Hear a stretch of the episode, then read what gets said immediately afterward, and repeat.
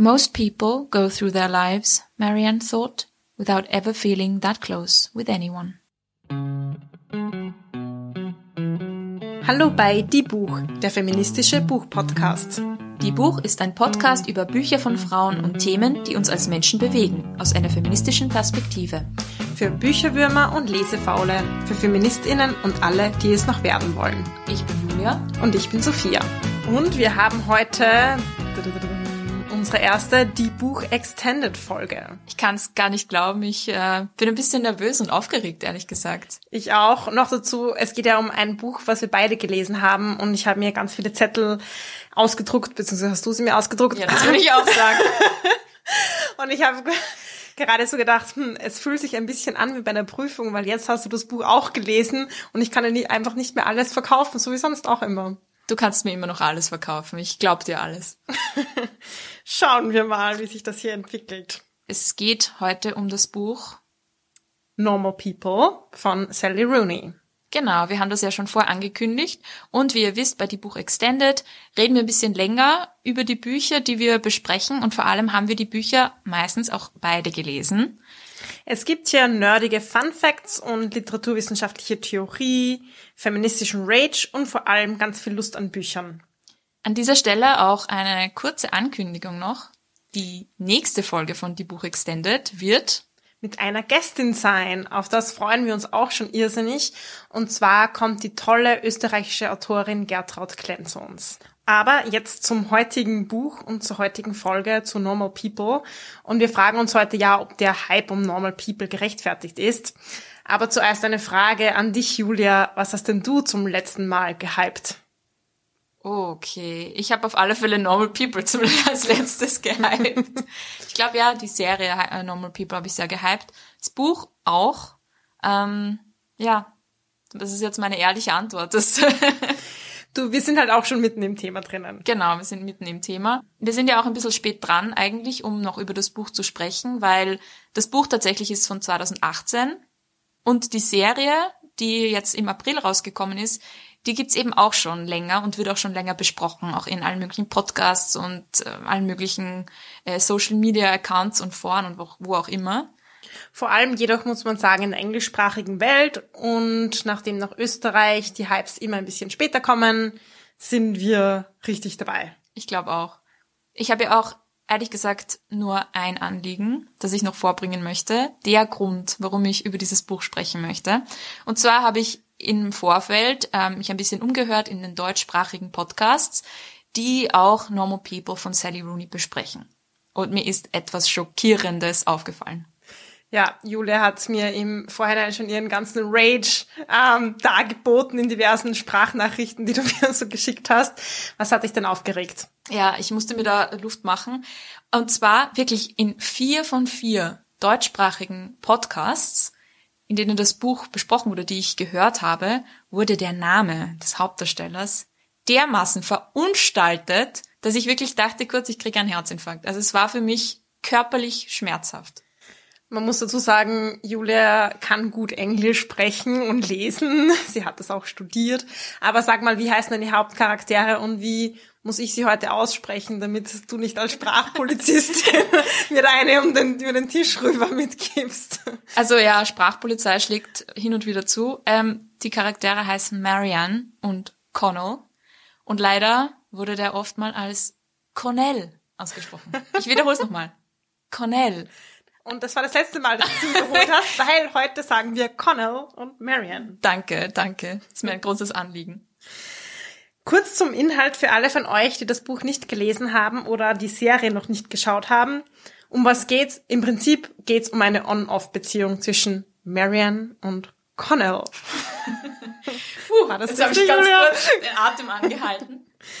Ähm, die beiden ähm, lernen sich in der Schule kennen. Sie wachsen in Irland in einem kleinen Städtchen auf. Und Connell ist einer der cooleren Typen in der Schule und Marianne eher eine Außenseiterin. Sie nähern sich an, fangen eine Affäre an, allerdings versteckt, weil das unter den ganzen Peer Pressure in der, in der Schulzeit ja gar nicht so leicht ist.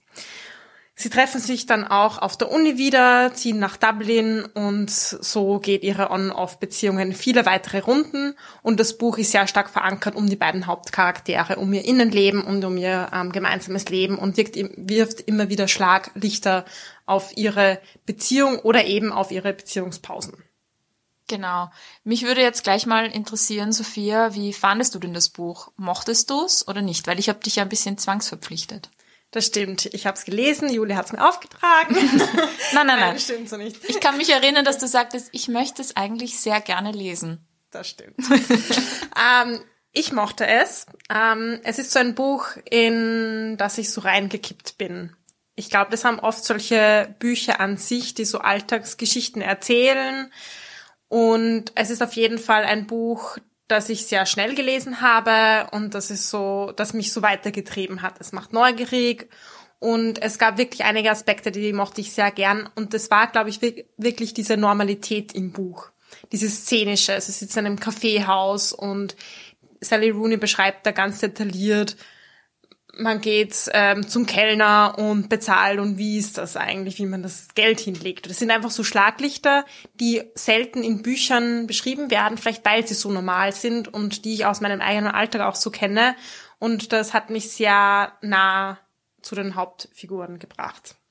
Das heißt, hat das vielleicht auch ähm, geholfen, damit dein Kitsch-Barometer äh, nicht ausschlägt? Wir wissen ja, Sophia ist nicht unbedingt ein Fan von kitschigen Liebesgeschichten. Ich finde das Buch nicht unbedingt kitschig, obwohl diese Beziehung so im Vordergrund steht, aber mit wenig Schwulst, würde ich jetzt mal sagen. Wie hast du es gefunden? Ja, bei mir war es ein bisschen anders. Ich habe eben zuerst die Serie geschaut und ähm, die hat mir eben recht gut gefallen eigentlich und dann wollte ich gerne das Buch dazu lesen. Das heißt, ich bin auf den umgekehrten Weg drauf gekommen und Buch und Serie sind sich ja sehr ähnlich, ähm, auch weil Sally Rooney auch bei der Serie mitgearbeitet hat und das Drehbuch auch mitgeschrieben hat. Das heißt, es die Dialoge zumindest sind teilweise wirklich ident.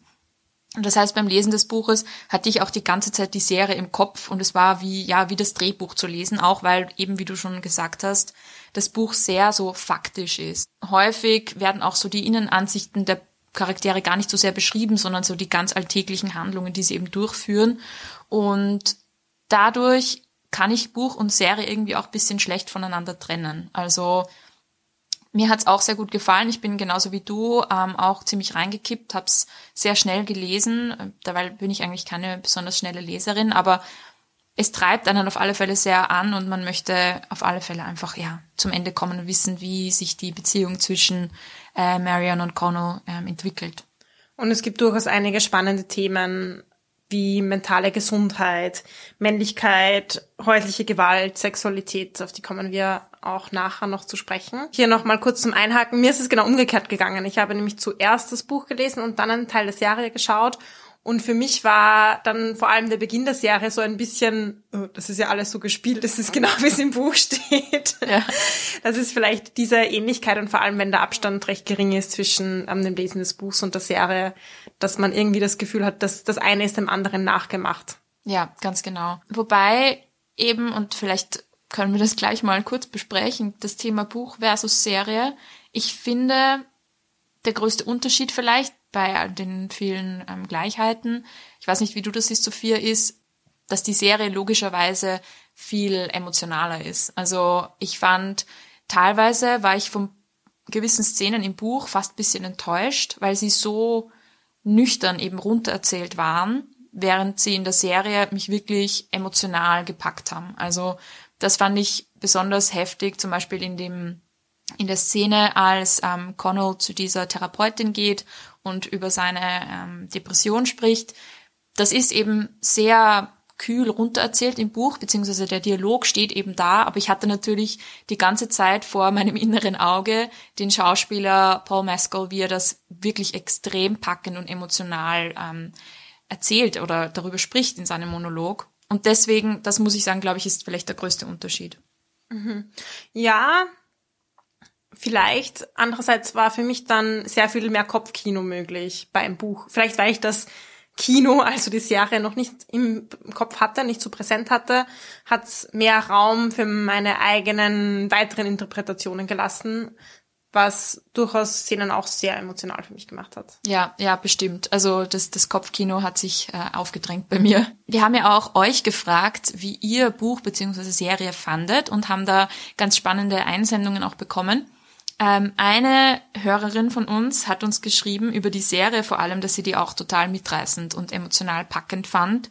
Sie schreibt da, die Darstellung einer Beziehung und ihre Weiterentwicklung über die Jahre fühlt sich zutiefst authentisch und relatable an. Es fällt leicht, sich in die beiden Protagonistinnen hineinzuversetzen und ihren Schmerz und Zweifel zu spüren. Besonders hebt sie einen Aspekt hervor, ähm, und zwar die Sexszenen in der Serie. Sie schreibt da, die sehen echt aus, sind nicht overperformed.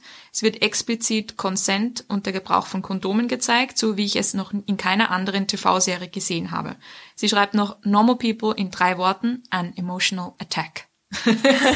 Fand ich sehr schön ausgedrückt. Ein Fan, ein auf Fan, jeden Fall, ein kann Fan. man sagen. Ganz Und genau. bevor wir zum Inhaltlichen kommen, ich muss das jetzt noch ein bisschen in Kontext setzen, weil einige von euch haben wahrscheinlich noch nie was davon gehört.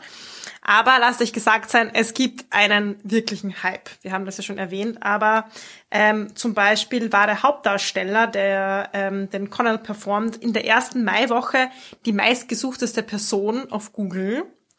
Er ist auch für einen Emmy nominiert und die Serie wurde zum Beispiel 16 Millionen Mal nur auf iPlayer ähm, angesehen, also nur auf einem Streamingdienst, das ist dieser BBC-Streamingdienst, glaube ich. Im Vergleich, das Game of Thrones Finale wurde 19 Millionen Mal angesehen. Irre, ja.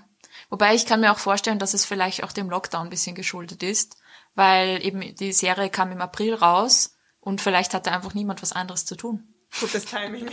Wann hast du die Serie angesehen, Julia? Nach dem Lockdown. Okay.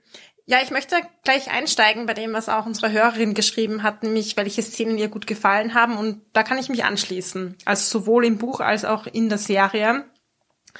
Und zwar ist eine meiner Lieblingsszenen äh, ihr erstes Mal, in, wie sie beide noch in der Schule sind und wie das dargestellt wurde. Zum einen im Buch, aber auch hier in der Serie, weil ich glaube, vor allem im Film und in Serien wird Sex ja sehr einseitig dargestellt. Und für mich war das auch so ein Überraschungsmoment und ein sehr erfrischender Überraschungsmoment, dass die beiden kommunizieren, dass darüber geredet wird, oh, sollen wir jetzt ein Kondom verwenden, dass es auch gezeigt wird, dass gezeigt wird, dass vielleicht mal Probleme gibt, wenn man sich gegenseitig ein Kleidungsstück auszieht und solche Sachen. Das fand ich wirklich sehr erfrischend und sehr positiv, dass Sex auf diese Art und Weise dargestellt wird und nicht nur immer in einer sehr sinnlichen ähm, Art und Weise, wo nur gewisse erotische Körperteile dargestellt werden oder ähnliches. Ja, also für alle, die jetzt glauben, dass die Serie pornografisch ist, es wird natürlich die Genitalien selbst nicht hergezeigt. Also man sieht jetzt die Verwendung des Kondoms nicht direkt, aber man versteht es im Kontext. Und ich kann mich da auch voll anschließen. Also ich finde das ähm, großartig, dass das so gezeigt wird, wie es gezeigt wird. Es wird eben auch über viele Probleme gesprochen. Also es gibt dann in den späteren Szenen auch ähm, so Themen wie was sage ich oder wie spreche ich darüber, wenn ich etwas nicht machen möchte beim Sex zum Beispiel, das der andere möchte. Und ähm, wie kompliziert und emotional diese Momente sind. Und sowas sieht man wirklich sehr selten in, in Serien. Ja, eine Lieblingsszene, falls wir noch ähm, über Lieblingsszenen sprechen möchten, die ich habe. Also ich habe ganz viele Lieblingsszenen aus der Serie. Natürlich. Natürlich. ähm, eine Lieblingsszene, die ich habe, ist unter anderem, das klingt vielleicht ähm, jetzt ein bisschen schlimm, aber ich mag die Szene sehr, als Connell Mar Marianne von zu Hause abholt, weil sie einen Streit mit ihrem Bruder hatte und im Eifer des Gefechts ähm, bricht der Bruder ihr die Nase.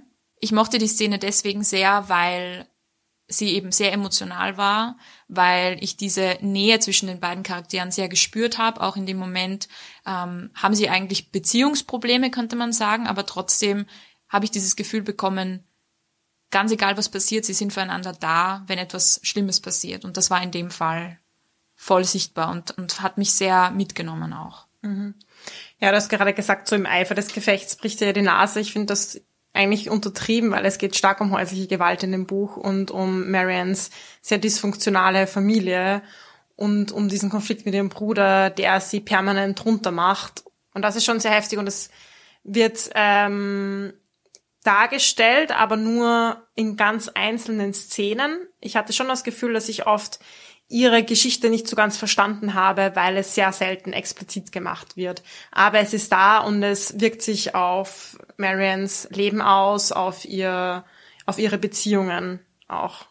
Ganz genau, ja.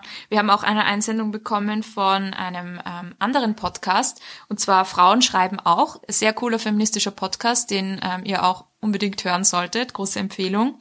Ähm, da schreibt ähm, eine der beiden ähm, Podcasterinnen. Ich fand Normal People auch sehr gut, aber leider sehr heteronormativ in den Figuren und in Bezug auf die Domestic Violence, die erlebt wird, zu flach. An sich fand ich aber vor allem die Charakterentwicklung super. Also sie spricht auch eben das an, dass die, das Thema häusliche Gewalt ein bisschen am Rande behandelt wird oder so in einzelnen Schlaglichtern und wir eigentlich nur sehen, wie es sich auf Marians Beziehungen auswirkt, aber wir sehen nicht die ganze Tragweite. Wir wissen auch nicht, was alles passiert ist und das ist vielleicht auch ein Unterschied zwischen Buch und Serie. Im Buch ähm, wird explizit gesagt, dass sie zum Beispiel auch von, durch ihren Vater Gewalt erfahren hat. In der Serie lustigerweise nicht. Also da wird gesagt, ähm, er hat sie zum Beispiel nie geschlagen. Also es fand ich spannend, dass die Serie da einen Schritt zurück gemacht hat. Mhm, ist eine spannende Entscheidung. Weiß man nicht, was dahinter steht hinter so einer Entscheidung, aber genau. es ist schon ein Unterschied, auch wenn es im Buch ja auch nur als, als Retrospektive in einzelnen Sätzen vorkommt. Und für mich war das auch schwierig, weil es ist so ein bisschen ein Geheimnis in ihrem Leben, über das sie nicht spricht, ihre Familie ein bisschen als Black Box und als ein Ort der Kälte. Das kommt immer wieder durch. Man sieht dann auch dieses Riesenhaus. Sie kommt aus einer sehr reichen Familie. Was genau darin passiert, sieht man nur in einzelnen Schlaglichtern und das ist vielleicht das auch, was Frauen schreiben auch ähm, als flach beschreiben. Ähm, dann kann ich das auch sehr gut nachvollziehen, weil für mich das immer so ein bisschen Unverständnis auch ausgelöst hat. Also nicht Unverständnis von dem Sinne, pff, was soll jetzt das sein, sondern im Sinne von, ich weiß nicht, was da wirklich genau passiert ist. Genau, aber gleichzeitig sehen wir eben auch, dass ähm, diese Erfahrung von häuslicher Gewalt ihre Beziehungen auch prägt. Marion hat im Laufe des Buches ähm, verschiedene ähm, Freunde, eben nicht nur Connell, ähm, da gibt es zum Beispiel auch Jamie oder ähm, Lucas. In den Beziehungen mit den beiden lebt sie durchaus ihre Sexualität auch durch ähm, zum Beispiel BDSM oder gewisse Aspekte von BDSM aus. Und das trägt sie dann auch später weiter in die Beziehung mit Connell. Und da kommt es dann zu Konflikten zwischen Connell und Marianne, weil Connell das eigentlich nicht möchte und Marianne sich dann zurückgewiesen fühlt. Und ich fand das eine sehr spannende Dynamik auch. Und eben auch auszusprechen, ich möchte gerne meine Sexualität auf diese Art und Weise ausleben und der andere, der das eigentlich nicht so gern möchte. Ja, Sally Rooney behandelt in dem Buch, wie du schon gesagt hast, auch BDSM und zwar in der Rolle von Marianne stark zurückzuführen auf ihr Trauma mit Familienmitgliedern.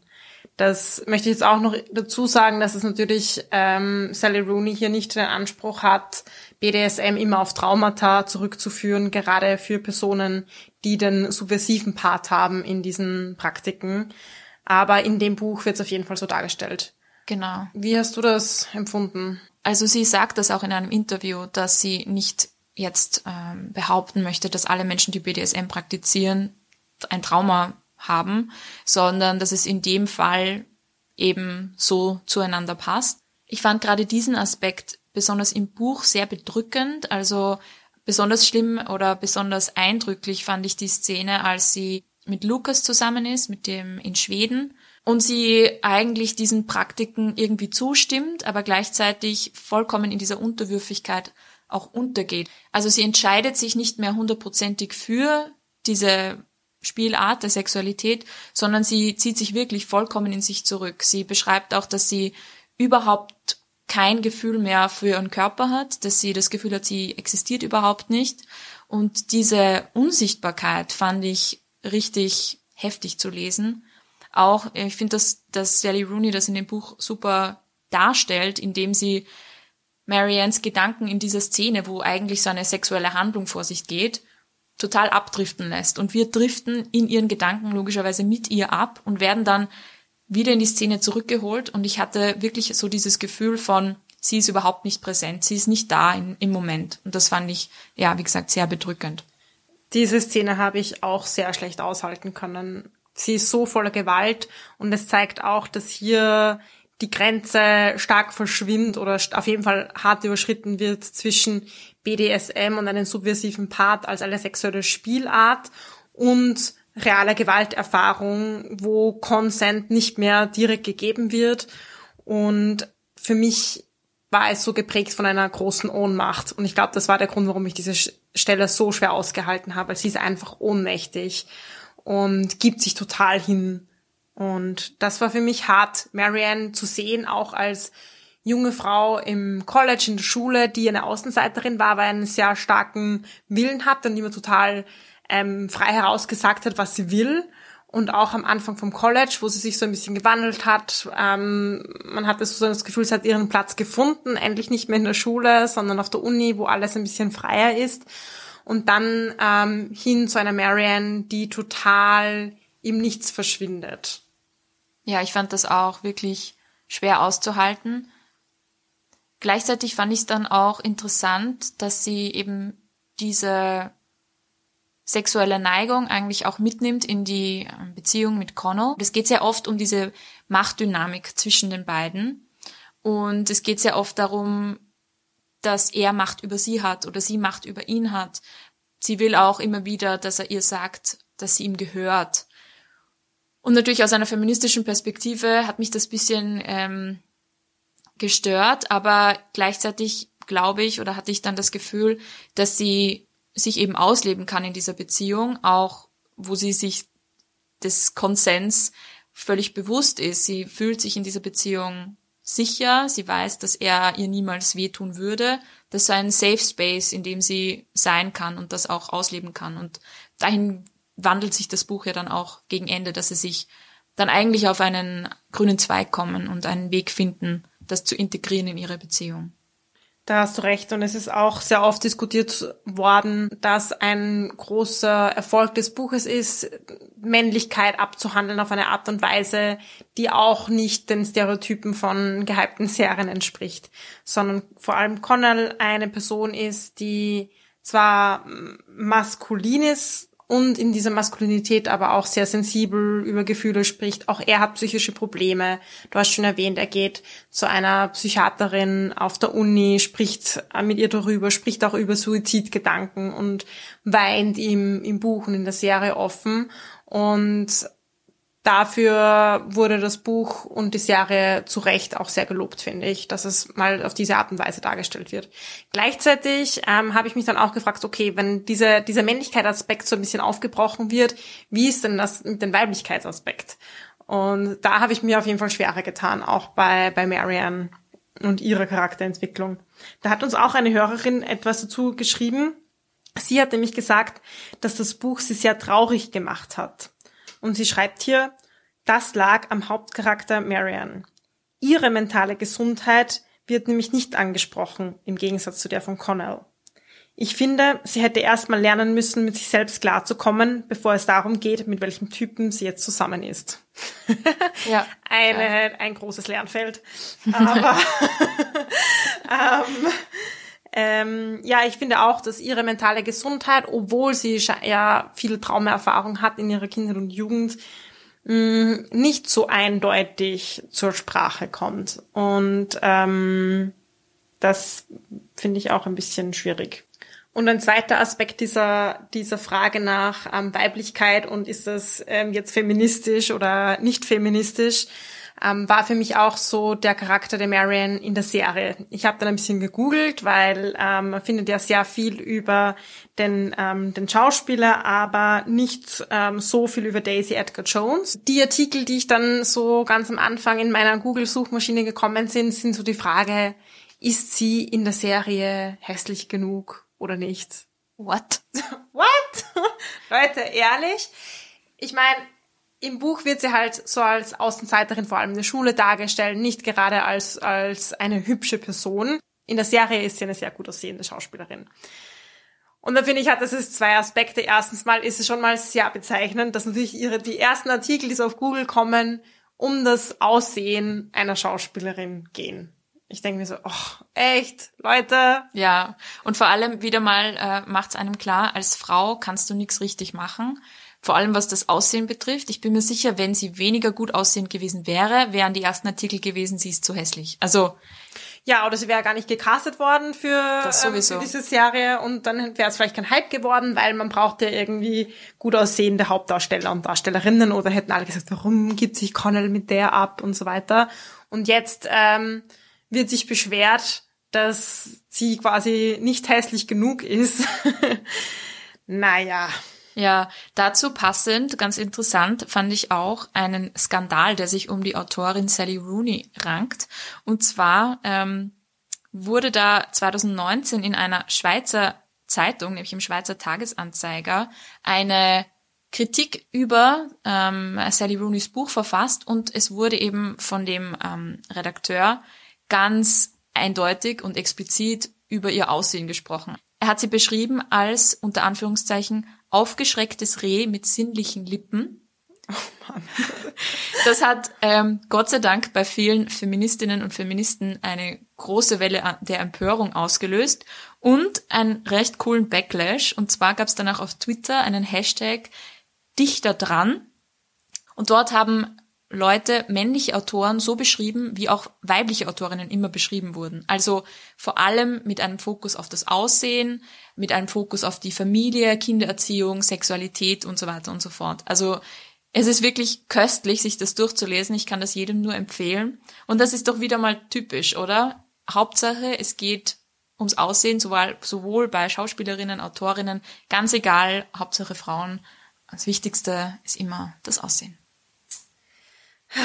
Da muss man schon mal wütend werden hier. Ja. Sonst klappt das echt nicht. Ein weiterer Aspekt im Buch sind die Klassenunterschiede zwischen Marianne und Connell. Das habe ich sehr spannend gefunden. Äh, Marianne kommt aus einem sehr wohlhabenden Haushalt. Sie wohnt in diesem riesigen Anwesen. Und Connell kommt aus eher ärmlicheren Verhältnissen. Er ist aufgewachsen bei seiner alleinerziehenden Mutter. Und dieser Unterschied wird so ein bisschen äh, gleich am Anfang sehr deutlich, weil Connells Mutter auch arbeitet als Haushaltsgehilfin bei der Familie von Marianne. Wie hast du diesen Unterschied wahrgenommen im Buch? Ich fand sehr cool, dass das so explizit dargestellt wird und dann auch implizit ihre Beziehung beeinflusst. Vor allem, weil ich das Gefühl habe und so aus meiner Erfahrung, dass vor allem in englischsprachigen, ähm, anglosächsischen Raum in Irland und so weiter noch viel präsenter ist vielleicht als bei uns. Und ich finde ja sehr, sehr wichtig, dass das Thema aufkommt, ähm, Klassenunterschiede. Ich fand es dann auch sehr spannend, wie das Thema Geld Connors Leben verändert. Also zum Beispiel die Scholarship bekommt. Da verändert sich plötzlich für ihn, wie er die Welt wahrnimmt und welchen Zugang er auch zur Welt hat. Und die Tatsache, dass sie beide da eigentlich gar nicht auf derselben Ebene sind, wird erst da, tritt da zutage. Ja, weil Marianne bekommt das gleiche Stipendium und für sie ist es eher so eine Bestätigung ihrer Leistung und ihres Prestige und für Connell ist es einfach komplett eine andere materielle Grundlage.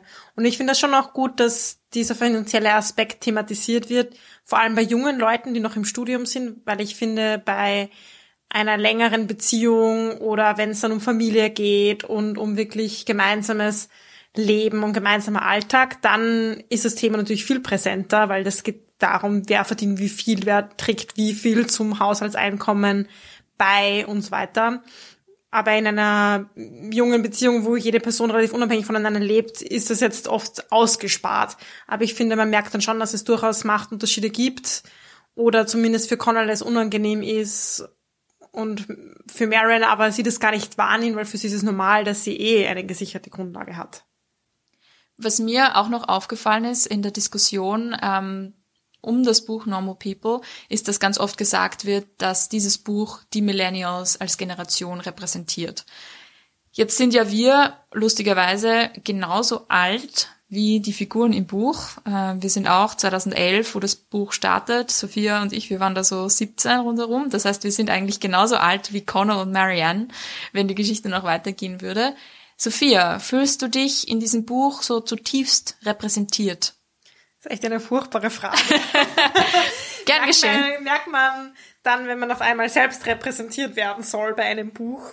Ähm, Nein, fühle ich mich natürlich nicht repräsentiert. Ich glaube, ich habe es vorher erwähnt, dass es Aspekte gibt, in denen ich mich wiederfinde oder der Uni-Alltag oder diese manchmal alltäglichen Szenen. Aber klar ist es ein sehr Blick von außen von einer älteren Generation, die dann meint, ah, ich habe das Buch gelesen, jetzt verstehe ich diese Generation.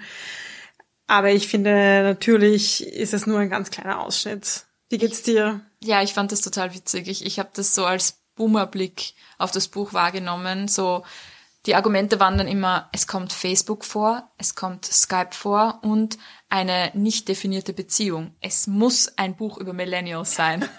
Das definiert uns, Julia. Das definiert uns absolut. Ähm, ich fand das im Gegenteil überhaupt nicht. Ich fand eher, dass es vor allem diese Aspekte, die vielleicht die heutige Generation ausmachen, gerade im Bereich Beziehungen, eigentlich sehr reduziert waren. Also Dating-Apps gab es nicht, äh, es gab auch kein Instagram oder was auch immer, was viel präsenter ist irgendwie jetzt.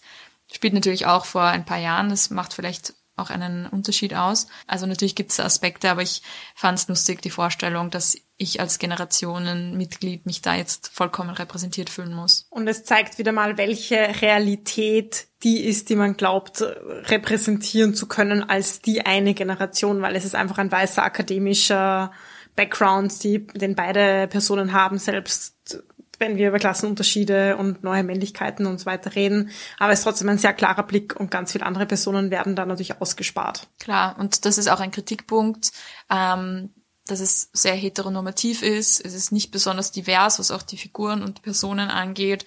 Ähm, ich fand es auch spannend, dass zum Beispiel in der Serie ein paar von den Figuren mit schwarzen Schauspielern besetzt wurden, die im Buch eindeutig weiß waren, zum Beispiel Lucas das war, habe ich das Gefühl gehabt, so ein bisschen ein halbherziger Versuch, ein bisschen mehr Diversität reinzubringen in ein Buch oder eine Geschichte, die einfach nicht sehr viele verschiedene Menschen repräsentiert. Ja, um seine Checkliste abzuarbeiten.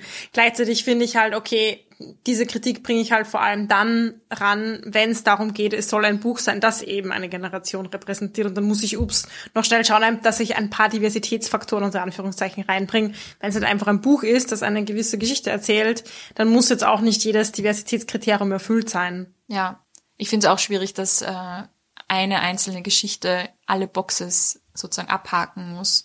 Ähm, das ist, glaube ich, auch ein Anspruch, den man vor allem an neue Literatur vielleicht heranträgt, was gut ist und wichtig, dass man auch fragt, wo sind die anderen Menschen, aber gleichzeitig ist das, glaube ich, oft auch voll schwierig.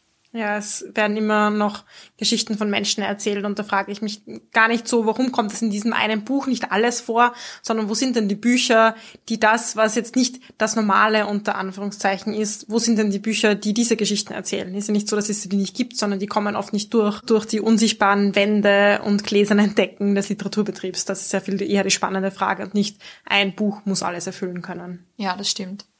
Eine Frage, die ich mir auch gestellt habe, ist, ähm, ist es ein feministisches Buch und wie würde ich jetzt eine feministische Kritik an das Buch herantragen?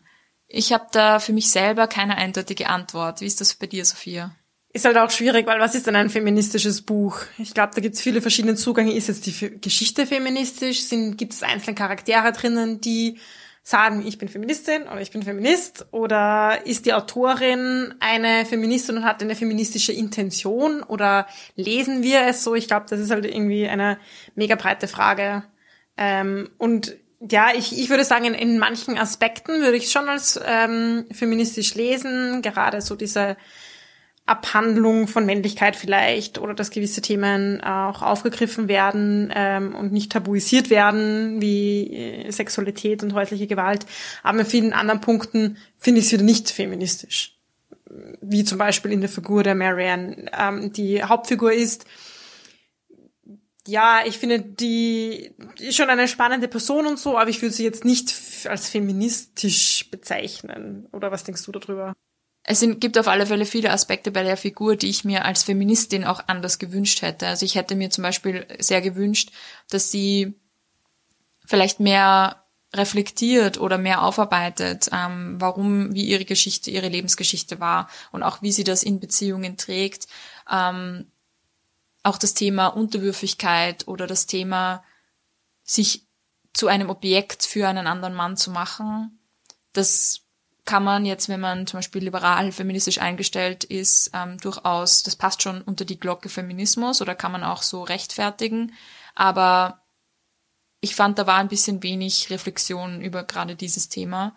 Und aus meiner persönlichen Perspektive war ich da ein bisschen enttäuscht, dass es letztendlich da geendet hat. Ich hätte mir gewünscht, dass vielleicht die Beziehung zwischen Connell und Marianne noch einen Schritt darüber hinausgeht aber wie, wie du schon gesagt hast, man kann das nicht wirklich herunterbrechen. Aber ich hatte jetzt nicht das Gefühl, dass das jetzt ähm, viele Fragen beantwortet. Nein, ich finde, die Autorin könnte einem da schon mehr an der Hand nehmen und sagen, okay, das ist jetzt vielleicht die Person, aber warum ist sie so geworden, wie sie ist und wie sie dargestellt wird? Weil um das geht's ja, um diese Einbettung in gewisse patriarchale Strukturen zum Beispiel, die erklärbar sind in der eigenen Lebensgeschichte, im historischen Kontext, im wirtschaftlichen Kontext, wie auch immer. Und das, finde ich, wird jetzt nicht unbedingt erklärt oder dargestellt, sondern es ist halt einfach die Figur und sie ist so ein bisschen lose schwebt sie im Raum, selbst wenn Marianne jetzt nicht die perfekte Feministin sein muss, ähm, die sich hinstellt und alles richtig macht oder alles richtig machen möchte. Aber ich finde, wie du schon erwähnt hast, diese Selbstreflexivität oder einfach sich selbst zu sehen in dieser Eingebettetheit oder zumindest als Autorin zu sagen, das ist jetzt kein Zufall, dass sie als junge Frau vielleicht die ist, die von häuslicher Gewalt betroffen ist und vielleicht nicht ihr, ihr älterer Bruder oder ähnliches. Also ja, da hätte ich mir auch ein bisschen mehr ein bisschen mehr Aspekte eines feministischen Manifests können schon sein, finde ich. Ja, aber gleichzeitig finde ich es auch, also ich stimme dir zu, aber gleichzeitig finde ich auch, dass jetzt nicht jedes Buch ein feministisches Erklärstück sein muss. Also ich finde, das kann durchaus auch subtiler sein. Ich denke zum Beispiel an eine Passage im Buch, wo, wo es um die Familienbeziehungen ähm, zwischen Marianne, ihrer Mutter und ihrem Vater geht da geht es irgendwie darum, dass ihre Mutter so eine Komplizin in diesem Dreiecksverhältnis von häuslicher Gewalt ist und dass Marianne, anders als ihre Mutter, sich eigentlich nicht wünscht, die, die Liebe von einer Person zu bekommen, die ihr Schmerz zufügt, sondern dass sie sich da eher zurückzieht und zumacht und dass die Mutter das gar nicht verstehen kann. Ähm, also ich habe schon das Gefühl, dass da implizit eine gewisse Kritik drinnen liegt und natürlich, dass letztendlich Marianne das nicht hundertprozentig ähm, für sich abschließen kann in dem Buch, ist auch irgendwie in Ordnung. Also ich würde jetzt nicht ähm, sagen, dass, dass es jetzt unbedingt sein muss, dass sie zum Ende des Buches hin eine vollkommene Wandlung hingelegt hat. Aber natürlich ist das, ja, geht es in die Tiefe vielleicht. Ja, ich stimme schon zu. Es muss jetzt auch nicht das Buch ein erhobener feministischer Zeigefinger sein. Er sagt, schau, das ist jetzt der Grund, warum. Und alles wird einem vor einem ausgebreitet. Ich habe halt das Gefühl, man kann es in beide Richtungen lesen. Und wenn man vielleicht mit einer Perspektive, wie wir drauf schauen und uns das Buch gefällt und wir dann das auch rausarbeiten wollen für uns, was die feministischen Aspekte sind, dann finden wir sie. Und wenn jemandem es völlig egal ist, dann wird es halt nicht finden. Das es stößt, wird niemanden vor den Kopf stoßen, weder die Feministinnen noch die ähm, Sexisten, wahrscheinlich auch nicht. Ja, das stimmt. Ähm, es ist halt so offen für alles und das ist irgendwie nett, aber es deshalb irgendwie finde ich, hat es jetzt nicht so die, für mich keine klare feministische Message. Nein, auf alle Fälle, das, das stimmt. Ja, wenn wir jetzt zurückkommen auf unsere ursprüngliche Frage, Sophia, findest du den Hype denn noch gerechtfertigt? Ich verstehe den Hype. Ich glaube, es zeigt viele Sachen auf. Es behandelt viele spannende Themen und es spricht sicher vielen Menschen aus der Seele.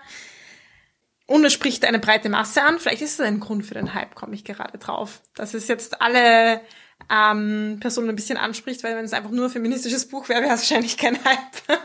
Bestimmt. ähm, genau, also ich verstehe den Hype. Ob er gerechtfertigt ist, eher nicht. Also ich verstehe den Hype und ich setze den Hype auch eher bei der Serie an als beim Buch, weil ich finde, dass die Serie sehr viele Dinge macht, die so in Serien nicht sehr häufig vorkommen. Und gerade deswegen finde ich, dass wenn wir um über die Darstellung von Sexualität, Beziehung, häusliche Gewalt und so weiter reden, dann ist das die Geschichte auf alle Fälle eine Vorreiterin in diesem Bereich, aber ich würde das jetzt nicht unbedingt nur aufs Buch beziehen. Also ich glaube tatsächlich, dass diese Serie extrem gepusht hat, auch zu Recht. Ich finde die Serie extrem cool, aber ich weiß nicht, ob das passiert wäre, wenn es nur das Buch gegeben hätte. Also das Buch alleine hat natürlich auch einen gewissen Hype abbekommen, aber dass es jetzt so groß ist und so aufgeblasen, liegt meiner Meinung nach an der Serie und ist bis zu einem gewissen Grad auch gerechtfertigt. Also ihr seht, wir sind uns nicht ganz einig. das ist okay. Aber ähm, es war auf jeden Fall spannend, mit dir nochmal über das Ganze zu reden. Ich habe jetzt noch eine Abschlussfrage an dich, Sophia. Und du wirst meine Kreativität loben, aber ich möchte noch auf etwas zu sprechen kommen, auch nämlich den Titel des Buches. Ich möchte dich fragen, Sophia, bist du auch ein normaler Mensch? Alright, Julia, ich bin ein bisschen müde heute. ja, ich bin ein normaler Mensch, würde ich auf jeden Fall sagen. Was ist denn ein normaler Mensch und warum heißt das Buch, denkst du so? Eine Abschlussfrage ist doch leicht und man beantwortet sie einfach, was er lösen kann. Willst du jetzt eine, eine philosophische Stunde eröffnen über normale Menschen? Ja. Ähm, ja, ich glaube einfach Leute, die jetzt weder groß herausstechen, weil sie ganz herausragend sind oder sich ganz gegen den Strom schwimmen, ähm, noch die es besonders hart haben im Leben, sondern halt irgendwo dazwischen. Und ich würde sagen, ich bin irgendwo dazwischen. Sehr schön. Danke dir, Sophia. Danke, Julia. Das war Die Buch, der feministische Buchpodcast. Ihr könnt unsere neuen Folgen jede zweite Woche am Mittwoch auf unserer Website www.diebuch.at finden oder in eurer Podcast-App. Folgt uns gerne auch auf Instagram, Facebook oder Twitter oder schreibt uns ein E-Mail an plaudern.diebuch.at. Wir freuen uns immer über Feedback sowie angeregte Diskussionen. Außerdem kennt auch ihr bestimmt tolle Autorinnen, die es gilt bekannter zu machen. Das heißt, das nächste Mal, wenn ihr ein Buch einer Frau lest, postet ein Foto und markiert uns in euren Stories. Ein großes Dankeschön gilt zum Schluss noch der Zirkusband, die uns ihre tolle Musik zur Verfügung stellt.